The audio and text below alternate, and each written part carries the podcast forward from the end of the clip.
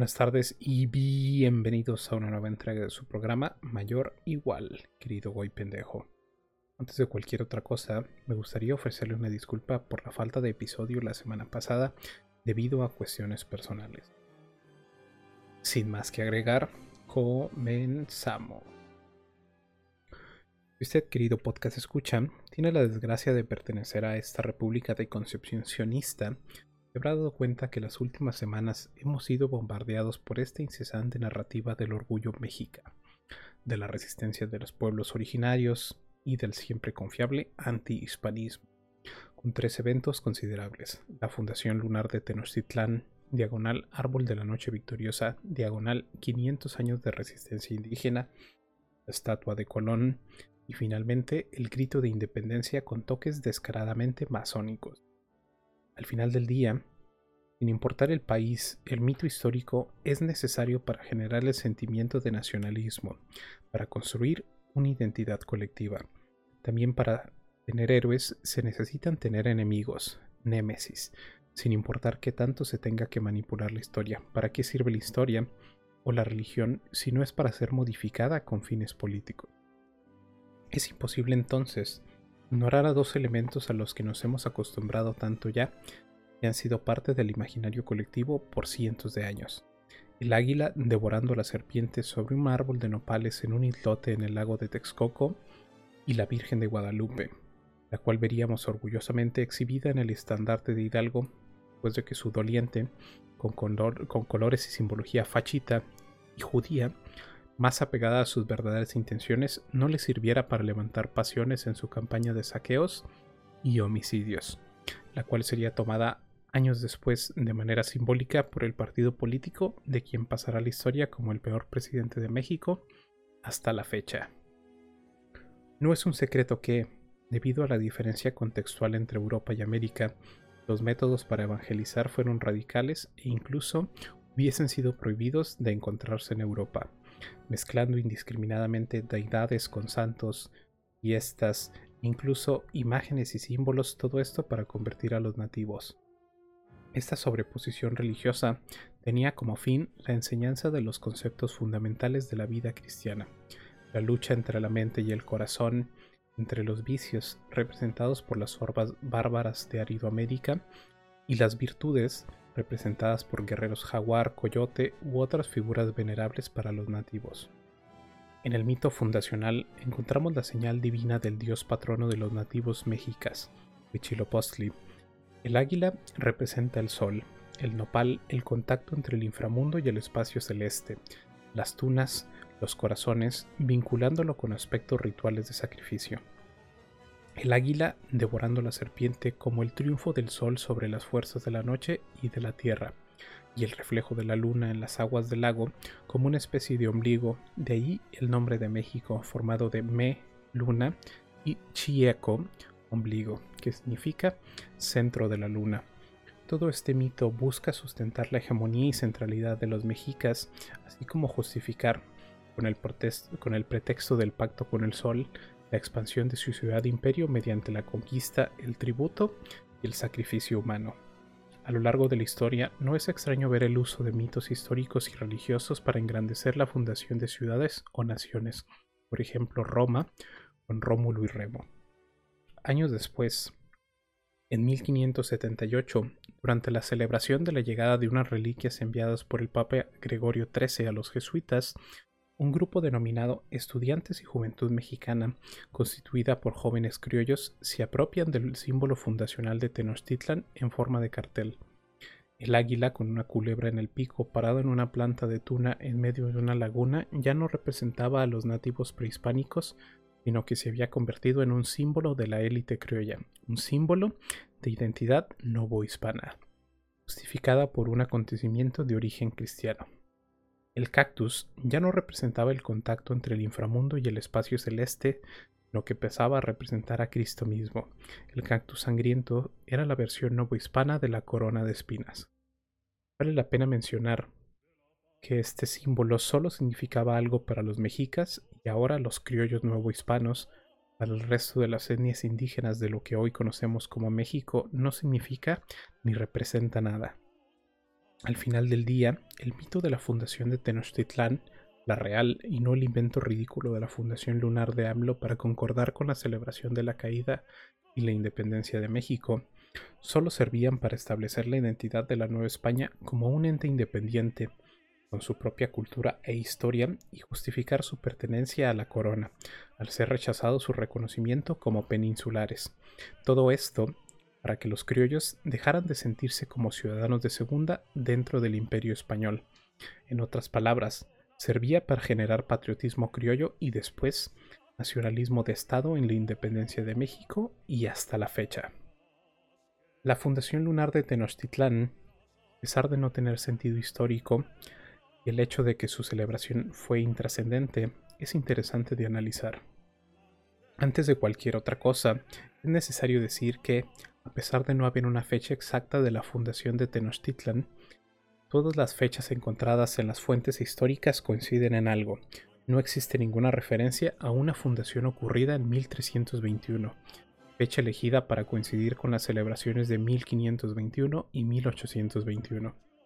Es irónico pensar que, según varios historiadores, el mito de la fundación de Tenochtitlán con el águila y la serpiente de la que ya hemos hablado, pudo surgir como una narrativa para dejar atrás la sujeción del pueblo mexica bajo el yugo de los culhuas, de Culhuacán, nuevamente para justificar con un mito divino la fundación de una ciudad porque era humillante aceptar que el lugar donde habitaban no había sido por elección, sino por imposición de Tezosomoc, señor de Azcapotzalco. En esta ocasión, el gobierno de México, principalmente por medio de Claudia Sheinbaum, paréntesis, paréntesis, paréntesis, bajo la consigna de ninguna verdad es absoluta, busca hacer exactamente lo mismo, olvidar el yugo opresor de los españoles por medio del revisionismo histórico respecto a la caída de México Tenochtitlán, con la farsa del árbol de la noche triste, diagonal, árbol de la noche victoriosa, pero también del yugo de la sociedad en general, con la farsa de los 500 años de la resistencia indígena, y no está de más un toque de feminismo de la nueva era, como podemos ver en el hecho de que la Fundación Lunar sea feminista de concepción al tratarse del nacimiento del primer México libre, reivindicando así el papel de las mujeres en la historia, lo que sea que esto signifique. ¿Qué sentido de nacionalismo se puede generar con un discurso que apela solamente a una minoría racial? A pesar de que cada año Debido a los discursos polarizadores y principalmente al asistencialismo social, más personas se identifiquen como integrantes de los pueblos indígenas, con un 10.4% de la población en el año 2000 a cerca de 21.5% en el 2015. En un censo más acertado por parte de INEGI en 2020, se coloca a la población indígena como el 5.79% de la población total de México y a los afroamericanos afromexicanos, perdón, como el 2%. Podríamos ver más a fondo los datos estadísticos dividiéndolos por etnia y podríamos llegar a una conclusión muy sencilla. Toda la parafernalia de la adoración a los antropófagos de los mexicas, especialmente en sus mitos de creación y la fundación de la Ciudad de México Tenochtitlán, no lo representan. Justo como habíamos dicho antes, para ellos todo esto no representa nada. En el libro Mitos nacionalistas e identidades étnicas, los intelectuales indígenas y el Estado mexicano, hay un capítulo muy interesante sobre los mitos nacionales vistos por los indios, preguntándole a distintos intelectuales indígenas del país sobre el mito de la fundación de Tenochtitlán y obtuvieron las siguientes respuestas. Pregunta: ¿Cuál es la opinión que tienen los mayas sobre el mito azteca de la fundación? Respuesta. En su búsqueda de legitimidad, los blancos han utilizado este mito originado entre las culturas del centro de México, pero yo siento que, aunque dicha búsqueda incorpore la mitología del antiguo pueblo nahua, en la práctica el, el, grupo nahua de la actualidad no participa de manera activa ni comparte este concepto de nacionalismo. La búsqueda de símbolos y mitos se ha llevado a cabo en el centro del país, pero qué sucede con la mitología de los pueblos indios que viven en el norte o aquí en el sur. Siento que la identidad nacional incorpora cada día menos elementos de la vida real. La educación en este país, como en cualquier otro, es el medio para inculcar la idea en la colectividad de un proyecto de una nación concebido por la sociedad dominante. Los indígenas comprenden claramente que México es el centro. Pregunta. El concepto de cultura mexicana dentro de la visión de los libros de texto oficiales nos inculca el mito de fundación y del mestizaje. ¿Conoce usted estos mitos? ¿Qué significado tienen para los mayas de Campeche? Respuesta. No conozco tal historia. Estamos muy lejos del centro. Los mayas desconocen la historia del origen del centro de México. Para nosotros, solo los rituales y ceremonias sobre el maíz tienen sentido. Las celebraciones del centro no significan nada para nuestra gente. Pregunta. ¿Conoce usted el mito azteca de la fundación? ¿Está el mito aceptado entre los mixtecos o zapotecos de Oaxaca? Respuesta. No veo por qué deba ser aceptado. Yo soy mixteco. Soy solo uno de los miles de mixtecos que viven en este país, pero puedo decirle que no veo ningún enlace ni asociación. Sé que es el símbolo de los aztecas, pero nunca se me ocurrió que fuera el origen de México. Sé que es el lugar de los nahuas, la historia de la gente nahua, pero eso es todo. No es la historia de México, porque como mixteco yo también soy parte de México y mi historia no está reflejada en este mito. Cualquier idea que tenga la intención de lanzar el mito de la fundación con el origen de México revela el efecto ideológico tan difundido de la sociedad dominante. Por fortuna, no todos los grupos indios aceptan con facilidad este mito, pero no es un problema de los indios, es un problema de los mestizos porque no tienen historia y andan buscando una. Se trata de un producto ideológico. Cuando este mito llega a la gente por medio de la escuela, no ejerce ningún efecto en el pueblo que tiene su historia propia y conoce sus orígenes. Para la gente sin historia, como los mestizos, tal vez sea su historia, aunque tomada de otros. Pregunta. ¿Se conoce el mito de fundación de México Tenochtitlán entre la cultura zapoteca de Oaxaca? Respuesta. El sentido de identidad en Oaxaca es fuerte. Cada comunidad tiene sus propios mitos de origen y fundación. El mito de México Tenochtitlán solamente lo conocen quienes han ido a la escuela. Entre los campesinos y los viejos es completamente desconocido y si lo conocen no les dice nada. Pregunta. ¿Son indiferentes los zapotecos al mito azteca de la fundación? Respuesta. Sí, completamente. Esto se aprende en la escuela como, cuando se aprende que 2 más 2 es igual a 4 y que la capital de Francia es París. Pregunta. El mito de la fundación es el símbolo de la nación. ¿Cuál es el efecto que tiene entre la gente nahua de la actualidad? Respuesta. Sostengo la idea de que muchos indígenas conciben estos símbolos como muy antiguos. La serpiente y el cactus fueron implantados muy fuertemente en la conciencia de mucha gente. Esto no solo se aplica a la gente nahua. Hay otros pueblos que tienen sus propios mitos de fundación y no se refieren a la serpiente ni al cactus. Por ejemplo, los mixtecos creen que son descendientes de una diosa árbol. En cualquier caso, la mayoría de los indios reconocen y están conscientes de que la idea de México es importante en sí misma, simplemente porque en los viejos tiempos era considerado el centro del mundo por el resto de los habitantes de Mesoamérica.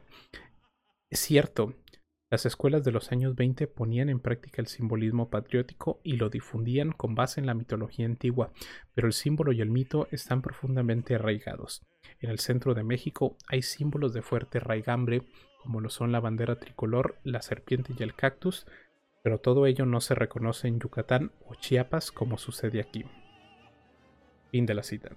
Dado que los mayas, mixtecos y zapotecos como vieron en las anteriores respuestas, no se sienten identificados ni aludidos por el mito fundacional de México Tenochtitlan, podemos discriminar aún más a qué porcentaje de la población aluden estas celebraciones antes mencionadas, dado que, como habíamos mencionado anteriormente, se rechaza explícitamente la parte española, como hemos visto en el revisionismo de la, del árbol de la noche triste y en, el, cambio del nombre de la caída de México Tenochtitlan por los 500 años de la resistencia indígena, por afiliación los mestizos tampoco están incluidos en el público objetivo, lo cual nos deja con el 1.9% de la población mexicana que se identifica como perteneciente a la etnia nahua, descendiente de los mexicas. Es aquí donde nuevamente le pregunto, ¿se puede generar nacionalismo por medio de la división? Como mencionaba un comentarista político, pareciera entonces que la intención del discurso oficial de este así llamado 2021 año de la independencia buscase el crear una, una especie de nuevo supremacismo racial indígena, un nuevo sistema de castas si usted quiere, donde los nahuas son los verdaderos mexicanos de origen y por lo tanto la punta de la pirámide social. seguido de los indígenas de sangre pura que no cayeron en la vergüenza racial del mestizaje. En tercero, los mestizos por haber pecado mezclando su raza. Y finalmente, los siempre despreciables extranjeros, y ni se diga de los españoles. Es paradójico el hecho de que el discurso oficial vaya directamente en contra de otro de los mitos de integración nacional, si no es que el más importante, el mito del origen común de Hernán Cortés y la Malinche, el mito del mestizaje, bajo la consigna de todos somos mexicanos.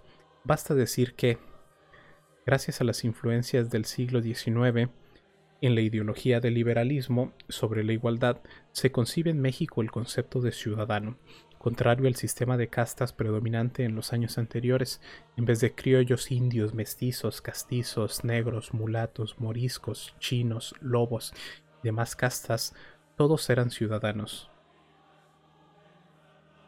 Todos pasan a ser mexicanos.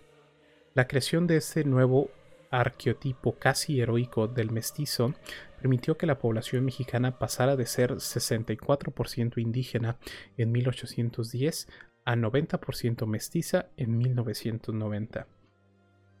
Hemos escuchado hasta el cansancio que México es un país diverso, uno de los países con mayor diversidad cultural, étnica y lingüística del mundo, con cerca de 68 pueblos indígenas, con sus respectivas lenguas y 364 variantes, que al contrario de lo que hemos escuchado por parte de la agenda globalista, no es una fortaleza, sino una debilidad, por una muy sencilla razón. ¿Cómo se puede legislar para más de 69 grupos de personas completamente distintas? En esto radica la importancia y el protagonismo del mestizaje en México. Si todos somos mestizos, si todos somos mexicanos, existe un eje común sobre el cual gobernar, decidir leyes y lo más importante, existe por lo menos de manera teórica, cohesión social. Si usted, querido podcast escucha, estuvo siguiendo las noticias anteriores a las elecciones en los Estados Unidos, por no mencionar casos menos publicitados como los musulmanes en Inglaterra o en Francia, se habrá dado cuenta de, que el de cuál es el resultado de, ya sea por verdadera culpa o por intereses políticos, darle prioridad a una minoría racial que odia no solo al país, sino a su gente.